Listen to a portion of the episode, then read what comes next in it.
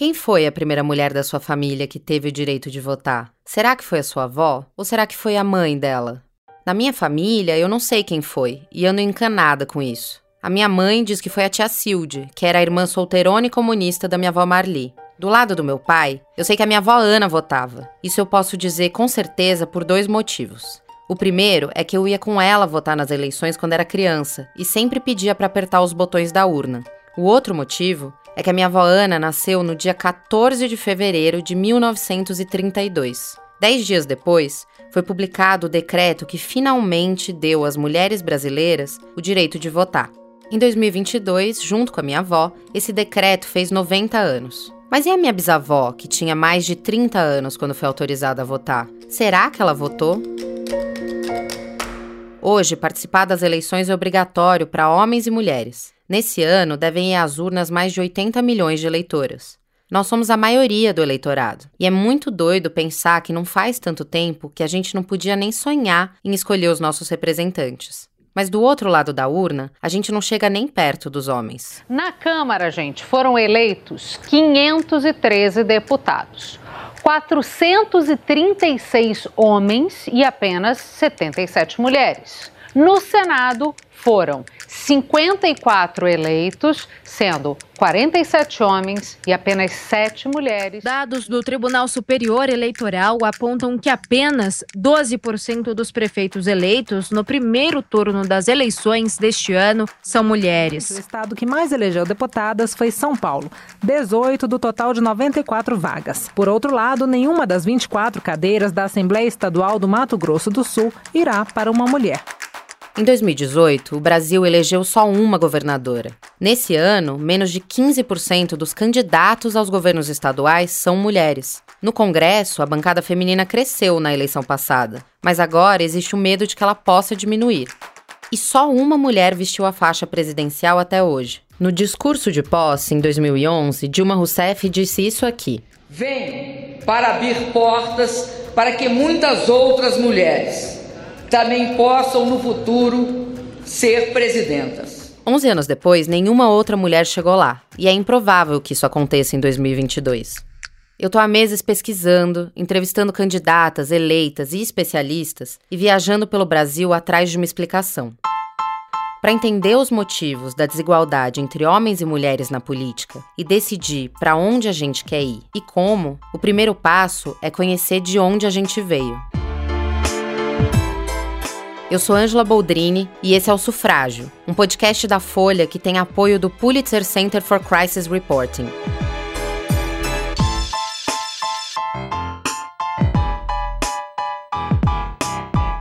Episódio 1 A Primeira Eleitora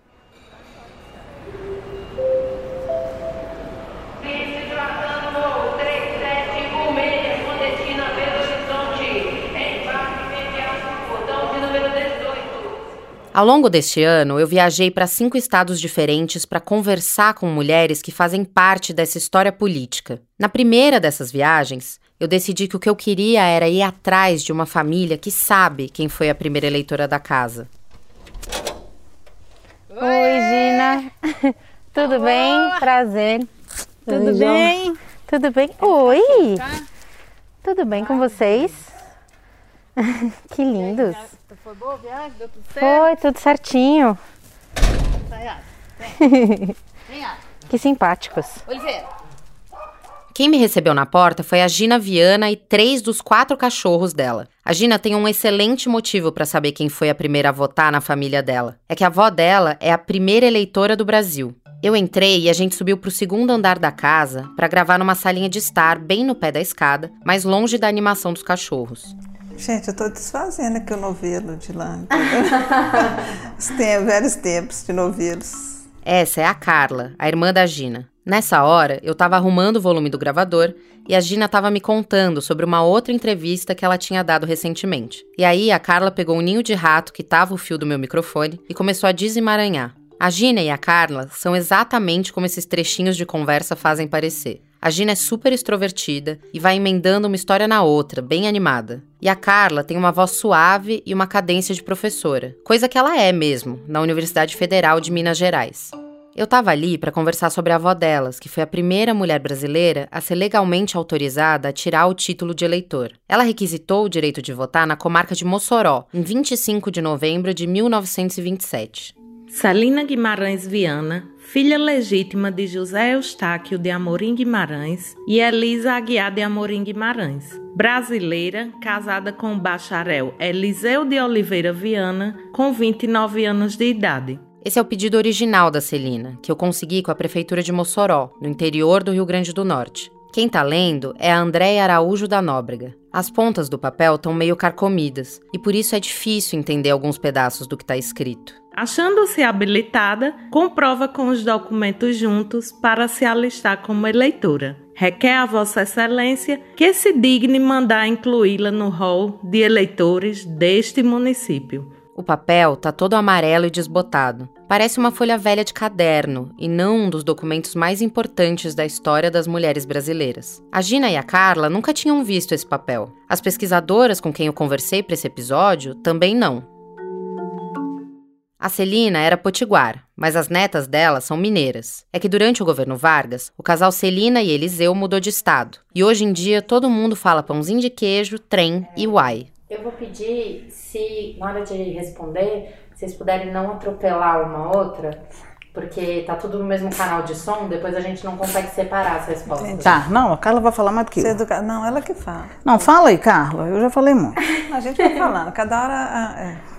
A gente faz assim, ó, levanta o dedo. É minha vez. vou passar o bastão da palavra pra você, igual o menino que é.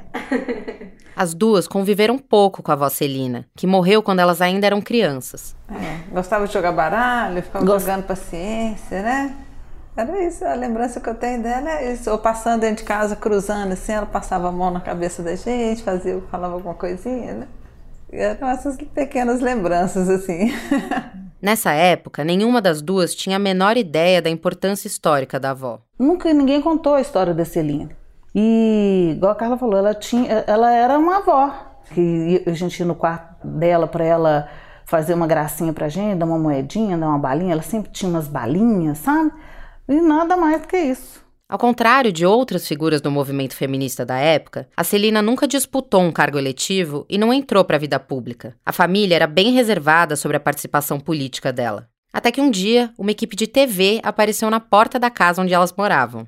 A gente ficou alvoroçada, porque prepararam para recebê-lo. Receber os. Aí era aquele tanto de fio, aquele negócio grande, luz, né? Eu não participei, eu fiquei até com medo, mas a Carla participou, tem foto dela e tudo. Mesmo naquela época, a gente não tinha dimensão, da, do- da- né? não tinha conhecimento da história. Papai nunca contou, ninguém nunca contou nada. Aí quando nós somos bem, bem mais velhos, acho que foi no tempo de escola, que aí veio Celina, primeira eleitora do Brasil, eu falei, eu cheguei em casa e falei, mãe, a vovó Celina foi a primeira eleitora? Foi. A Gina disse que, mesmo assim, só muito tempo depois ela voltou a pensar nisso e percebeu o que tinha sido o passo da avó. Não só para Celina, mas para as mulheres que vieram depois dela, tipo a própria Gina. E eu falei, nossa, mas ela foi bacana demais. E alguém me falou, falou, Gina, sua avó é a primeira eleitora, que bacana. E aquilo me fez procurar a história do que, que quem que era. Aí foi legal demais. Aí eu fiquei orgulhosa. Foi bem nessa hora que a Fernanda, a filha da Gina, chegou na conversa. Que, você quer, Fernando? Senta aqui para você contar a sua versão. Que versão? Pelada? Não, tá de short. Eu tô pronta pra ir malhar. Essa é minha filha, essa é a Ângela. Tudo bem? Tudo jóia? Prazer, Fernanda. A Fernanda, que tem 20 e poucos anos, não chegou a conhecer a bisavó. Mas um dia na escola dela, os coleguinhas começaram a falar sobre parentes famosos que eles tinham. Aí, eu cheguei, mãe, a gente tem alguma coisa na família? Aí ela falou assim, tem isso. Aí eu falei assim, é mesmo? Aí eu lembro que eu falei no meu colégio, todo mundo ficou tipo assim, de horror. Falou assim, é mesmo? Aí eu falei assim, é. Aí eu comecei a pegar viagem, pesquisar sobre. E aí depois de um tempo assim que eu comecei a dar importância principalmente para política, para começar a entender e ver o- de que lado eu estava, vamos dizer assim, que eu fui vendo, caramba, olha a diferença que ela fez.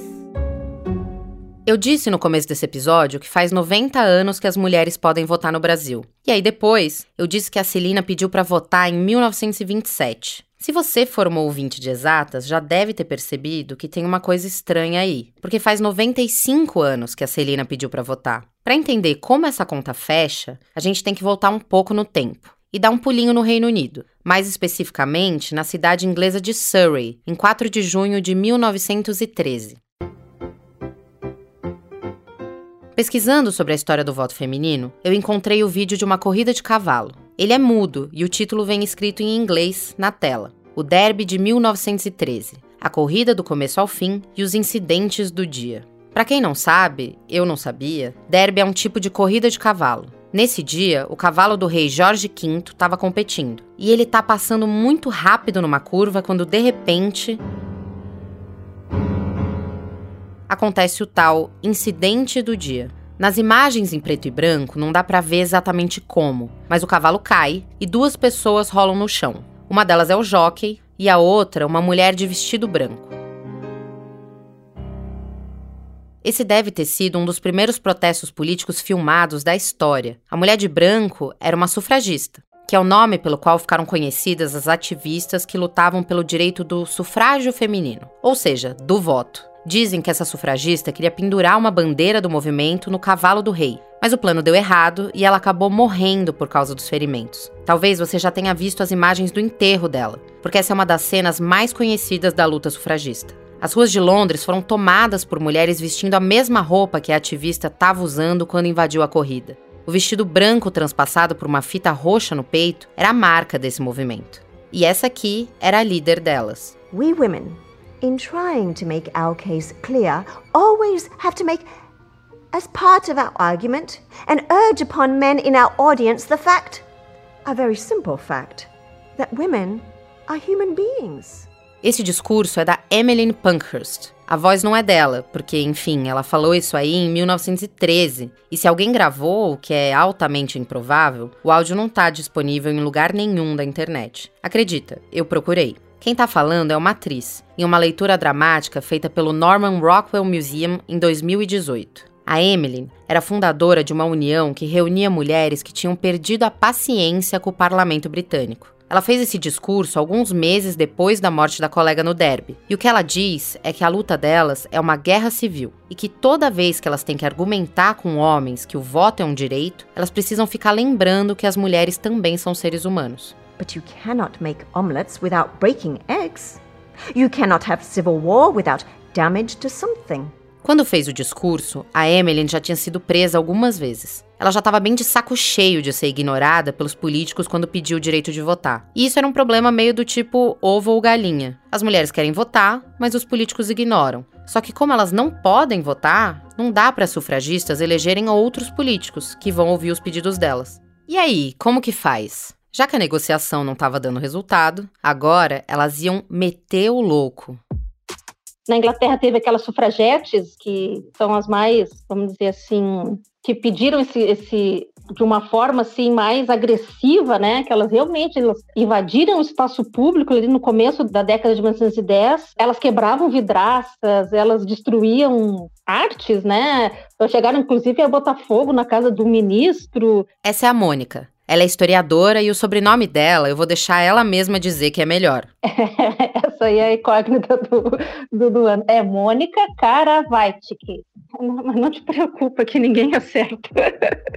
A Mônica, que tem esse sobrenome bela-russo trava-língua, pesquisa a história do voto feminino há mais de 15 anos elas cortavam a comunicação do período, que elas botavam bombas incendiárias no correio, nas caixas de correio, porque a caixa de correio do período, as cartas eram o WhatsApp do período, né? Então, imagina, né? Então, cortavam fios de telégrafo, elas realmente se colocaram nesse espaço público de uma forma muito contundente, né?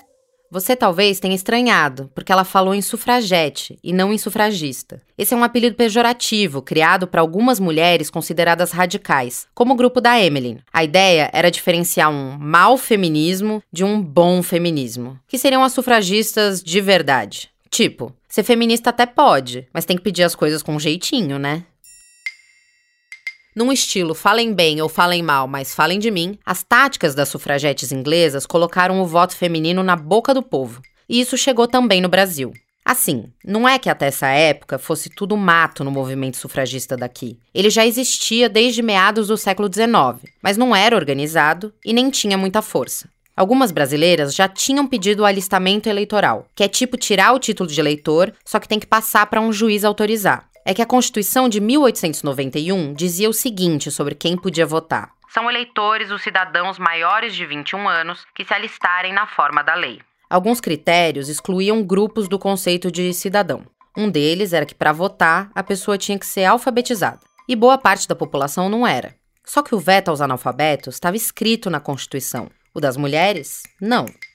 A Constituição de 1890 não proibiu especificamente que as mulheres não poderiam votar. Na letra da lei só estava escrito que quem poderia se alistar e votar eram os cidadãos maiores de 21 anos. E aí a grande, a grande argumentação que ficou em prol disso era se nesse termo cidadãos brasileiros, né, um dos eixos que começaram a girar então esses argumentos em prol do voto feminino no Brasil, era se as mulheres seriam consideradas ou não cidadãos brasileiros, né? E aí, nessa época, quem decidia se as mulheres eram consideradas cidadãos ou não era cada juiz de cada comarca. Lembra daquele discurso da Emmeline sobre ter que ficar lembrando os homens de que, alô, mulheres são gente? Pois é, mas ter uma ou duas mulheres que conseguissem votar pela via judicial não era suficiente. Desse jeito, o direito ao voto nunca ia chegar a uma quantidade grande de brasileiras, porque era um método complicado e que dependia da boa vontade dos juízes, que eram todos homens. Então, no começo do século XX, algumas ativistas começaram a criar associações para pressionar por uma mudança na lei. Foi mais ou menos nessa época que o bafafá das inglesas chegou na imprensa daqui, bem quando uma mulher começava a se projetar como líder dessa primeira onda sufragista brasileira. Bom, a Leolinda Daltri era uma professora baiana que se mudou no final do Império, então, para o Rio de Janeiro. A primeira grande batalha dela foi pela educação, né? E depois ela, ela é muito mais conhecida como indigenista também. A Leolinda tinha uma proposta de educação laica para os indígenas, o que contrastava bastante com o que se fazia naquela época. E foi por não conseguir, então, se colocar nesse. não conseguir se colocar nesse espaço público com essas questões indígenas, que ela estava muito presente para ela, que ela então começou a perceber que enquanto as mulheres não tivessem direito a ter voz nesse espaço público, né, inclusive tendo essa questão uh, da educação, trabalho, né, as pautas das mulheres não iriam para frente. Foi por causa disso que a Leolinda entrou de cabeça na luta pelo voto feminino. Para ela, o voto não era um fim, era um meio. Um meio de conseguir se colocar no espaço público e ter alguma ingerência sobre como as coisas iam ser feitas. Depois de quase uma década insistindo, em 1917 ela conseguiu fazer um deputado encampar a ideia e apresentar um projeto na Câmara. Mas ele não passou nem da primeira votação, porque foi considerado inconstitucional. Do outro lado do Atlântico, no mesmo ano as coisas começavam a mudar. Em 1918, as sufragistas inglesas conseguiram a primeira vitória. Por 385 votos a 55, a Câmara dos Comuns aprovou uma lei que estendia para algumas mulheres o direito ao voto. E uma jovem brasileira acompanhava atentamente a movimentação. Quem vai ler é a Laila Moalen, Sempre me interessei muito porque, quando estive na Inglaterra, antes da guerra, eu vi a campanha feminista e achei muito interessante. Minha mãe não participava, mas eu disse que queria ir também. Ela disse: Você não pode ir. Elas têm razão, mas você não pode ir porque não é inglesa e a campanha tá muito braba. De vez em quando elas são presas. E você, como vai ficar? Essa história é da Berta Lutz, e quem contou foi ela mesma numa entrevista para Branca Moreira Alves nos anos 70. A gente vai conversar com a Branca aqui no podcast, mas o que você precisa saber agora é que a Berta Lutz foi uma das sufragistas mais importantes do Brasil e com certeza a mais famosa. A Berta era filha de um médico brasileiro com uma enfermeira inglesa. Na adolescência, ela foi estudar no país da mãe, então ela viu bem de perto a Emily e as amigas dela tacando fogo nas coisas, no olho do furacão da luta sufragista. Quando a Berta voltou para o Brasil, logo depois da vitória das inglesas, ela ficou escandalizada com a posição de cidadãs de segunda classe das brasileiras. Rapidinho, ela se juntou a mulheres como a Leolinda Daltro no lobby sufragista. Para conseguir o direito ao voto, elas precisavam mudar a Constituição. Naquela época, para uma emenda constitucional ser aprovada, ela precisava passar por três votações em cada uma das casas do Congresso. Era bem difícil. Por isso, quase todos os projetos apoiados por elas morriam na praia, depois de uma ou duas votações. Mas elas não desanimavam e conseguiram mais um apoiador, o senador paraense Justo Germão, que apresentou um projeto de lei estendendo o voto para as mulheres. Esse projeto foi votado pela primeira vez em 1921 e a Leolinda e as aliadas dela baixaram lá no Congresso para pressionar os parlamentares. Elas foram assistir então os debates nas cadeiras do Senado, né? E saiu isso bastante na, na imprensa, né? Elas foram lá e gritaram assim altos brados, né? Viva o libertador do nosso sexo, né?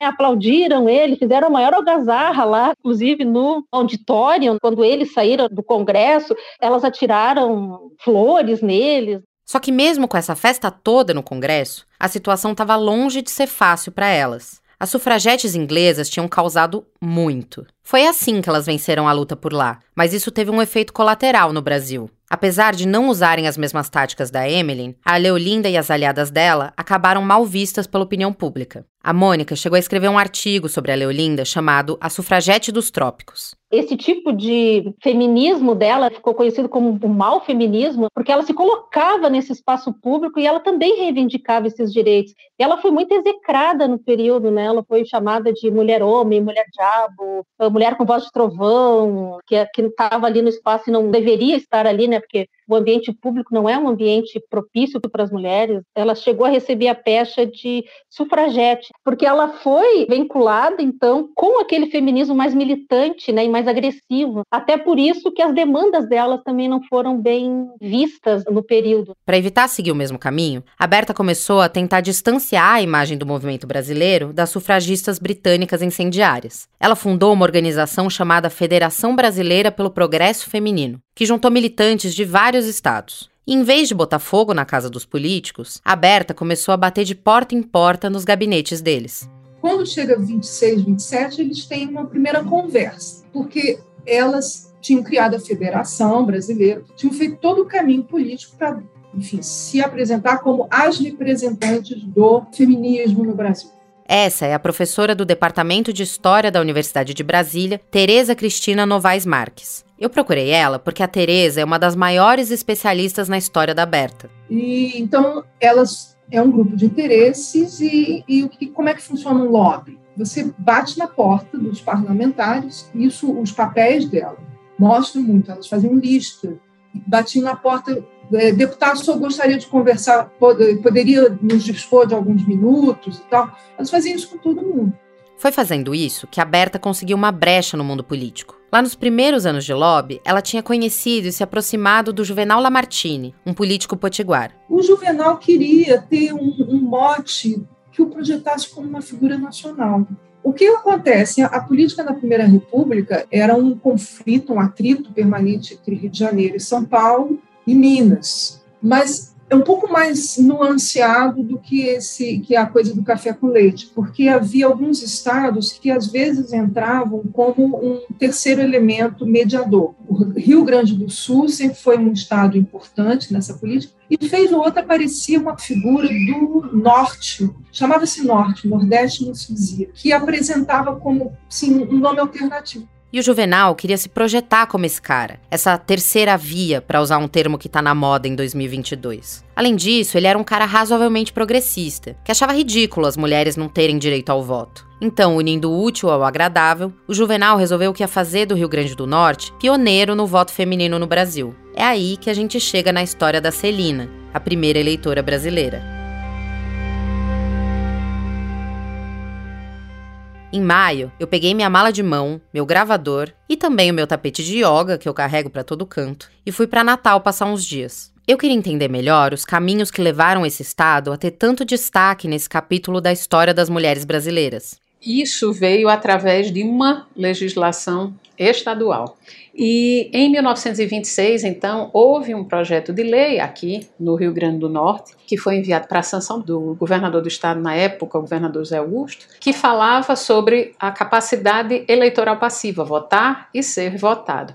Esse projeto de lei já estava pronto, dizendo que no Rio Grande do Norte poderão votar e ser votados os cidadãos, e ele não tratava especificamente dessa matéria. Essa é a juíza eleitoral Adriana Magalhães, do Tribunal Regional Eleitoral do Rio Grande do Norte. Ela está escrevendo um livro sobre a história das mulheres no estado. Eis que Juvenal Lamartine, então, interfere nesse processo, enviando um telegrama ao governador do estado, sugerindo, então, o acréscimo de um entre vírgulas que fez toda a diferença, que é no estado do Rio Grande do Norte poderão votar e ser votados, vírgula, sem distinção de sexo. Então, essa locução, sem distinção de sexo, foi o que fez toda a diferença. Quando a lei entrou em vigor, em 1927, a Celina e outras mulheres potiguares correram para as comarcas para solicitar aos juízes o direito de votar. No mesmo dia que a Celina pediu o registro, outra professora fez a mesma coisa. O nome dela era Júlia Alves Barbosa. Ela era amiga da Berta e mais atuante no movimento sufragista do que a Celina. Só que o requerimento dela só foi aceito depois.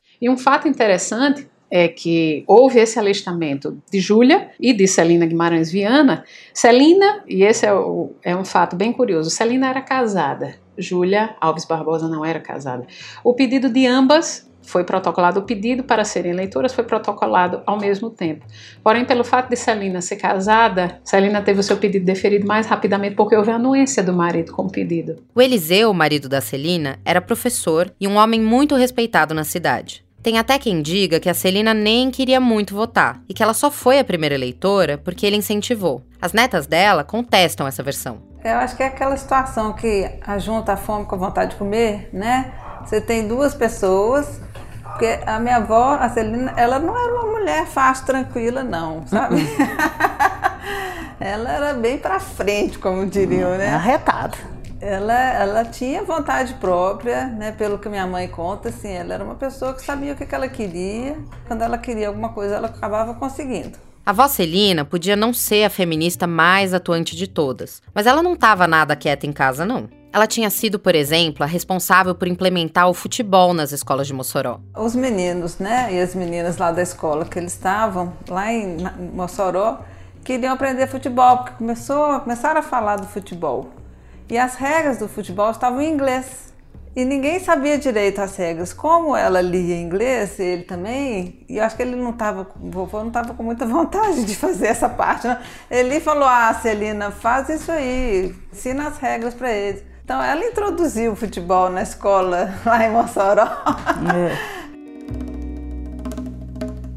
fato de a Celina ter sido apoiada e talvez até incentivada pelo marido também não serve para caçar a carteirinha de feminista dela. No Brasil daquela época, as mulheres casadas precisavam de autorização do marido para quase tudo, por causa do Código Civil de 1916. Estranho seria se a Celina tivesse conseguido votar contra a vontade do marido. Além dela, algumas poucas mulheres tiraram o título naquele ano. Uma foto da época mostra 15 eleitoras juntas. Metade está sentada e metade está de pé atrás das cadeiras, tipo uma foto de turma de colégio. O retrato está em preto e branco, e todas as mulheres têm aquele cabelinho na altura da orelha, bem anos 20. A Celina está num dos cantos dessa foto, usando um brincão e um colar imenso de pérolas, parecendo uma melindrosa. Elas eram só um pouco mais do que o suficiente para montar um time de futebol, mas criaram um baita rebuliço na República. Por causa da confusão de ter uma lei estadual que diz uma coisa e uma lei nacional que diz outra, alguns senadores decidiram que era hora de votar um projeto que criasse uma regra igual para todo o país. E as feministas queriam aproveitar a chance.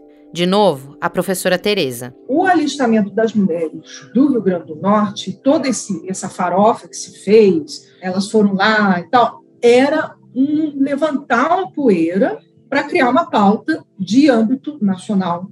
E funcionou muito bem. Vão lá tirar um retrato, fizeram cartão postal daquilo, saíram distribuindo, como parte da propaganda, para poder criar um constrangimento quando o, a matéria subisse à Comissão de Justiça do Senado, os senadores houvesse uma espécie assim de uma comoção com os meios que se dispunha na época. A resposta do Senado não demorou e foi um balde de água fria. Em dezembro de 1927, os senadores decidiram que não era a hora de levar adiante o tal projeto. Eles consideraram que não era urgente e oportuno debater o voto feminino naquele momento. Alguns meses depois, em 5 de abril de 1928, aquelas poucas mulheres potiguares reconhecidas como eleitoras pelo Estado brasileiro foram às urnas pela primeira vez. Só tinha um candidato, então ele ia ser eleito com ou sem elas. Mas era um gesto simbólico importante. Só que o Senado tinha que validar os votos da eleição. E, de novo, eles não deram braço a torcer. A Tereza explica. Mas aí quando chega 28, os resultados dessa eleição extraordinária, eles têm que passar por uma comissão interna do Senado e que desconsidera, manda desconsiderar os votos daquelas, acho que eram 15, não era muita não, tá? e sepulta a Berta mandou um telegrama para Júlia Alves Barbosa, a professora que podia ter sido a primeira eleitora se não fosse solteira. Embora o Senado receasse declarar a vitória do feminismo, apurando os votos dados ao senador José Augusto, a opinião pública em peso ficou do nosso lado, crescendo prodigiosamente o prestígio desse Estado, do movimento feminista e do eminente presidente Juvenal Lamartine. Só um parêntese. Naquela época, os governadores eram chamados de presidentes dos estados. Elas ficaram espumando de ódio. O que, que dava para fazer se todos os parlamentares eram homens e eles não achavam oportuno dar o direito de votar para metade da população? Ué, o mesmo que as inglesas tinham feito: causar. Só que em vez de tacar fogo no correio, elas decidiram criar controvérsias jurídicas, o que levava o assunto para a imprensa, onde vinha crescendo a simpatia pelo voto feminino. Para isso, elas começaram a usar a lei estadual do Rio Grande do Norte para se alistar como eleitoras em outros estados. Como aí ficava a critério do juiz, algumas conseguiam, outras não, e ficava lançada a polêmica. As mulheres eram ou não cidadãs brasileiras? Elas causaram tanto que em 1930, ou seja, dois anos antes de o direito ao voto ser estendido para fora do Rio Grande do Norte, já tinha eleitoras reconhecidas em 10 estados. Quando parecia que o movimento estava cada vez mais forte e que uma hora o Congresso ia ter que ceder, vem a notícia. Aqui, na voz do Maurício Meirelles. Diário de Notícias. Rio de Janeiro, terça-feira, dia 4 de novembro de 1930. A junta provisória impulsou ontem o Dr. Getúlio Vargas no cargo de chefe do governo da República. Chega um novo regime na capital. As forças políticas que assumem o poder derrubam vários eleitos, entre eles muitos aliados das sufragistas. Como então o voto feminino acabou instituído por esse mesmo regime dois anos depois? Por que finalmente chegou a vez das mulheres nas pautas dos homens da República? Isso a gente explica na semana que vem, no próximo episódio do Sufrágio. Mas antes de terminar esse aqui, eu queria voltar rapidinho para as netas da Celina. Eu ainda estava cismada com essa coisa de saber ou não saber quem foi a primeira eleitora da minha família. E eu fiquei pensando se isso importa, se conhecer essa história realmente importa. E perguntei para elas. Minha avó foi a primeira a ter conta no banco, na cidade dela, em Mossoró. Foi a primeira mulher. Então, eu, eu fico pensando assim, a gente sempre acha que é uma pessoa muito importante, que está muito longe da gente, você tem que estar tá em outro patamar, você tem que ser um ser superior para você fazer alguma mudança. E eu acho que o, mais, o que mais me toca nessa história da vovó é que ela era uma mulher normal, que nem nós, assim, uma mulher que simplesmente quis fazer as coisas. Ela quis ter a conta no banco e conseguiu ter a conta no banco, ela quis votar e ela votou. E eu fico pensando, o que, é que a gente quer? E o que, é que eu vou fazer?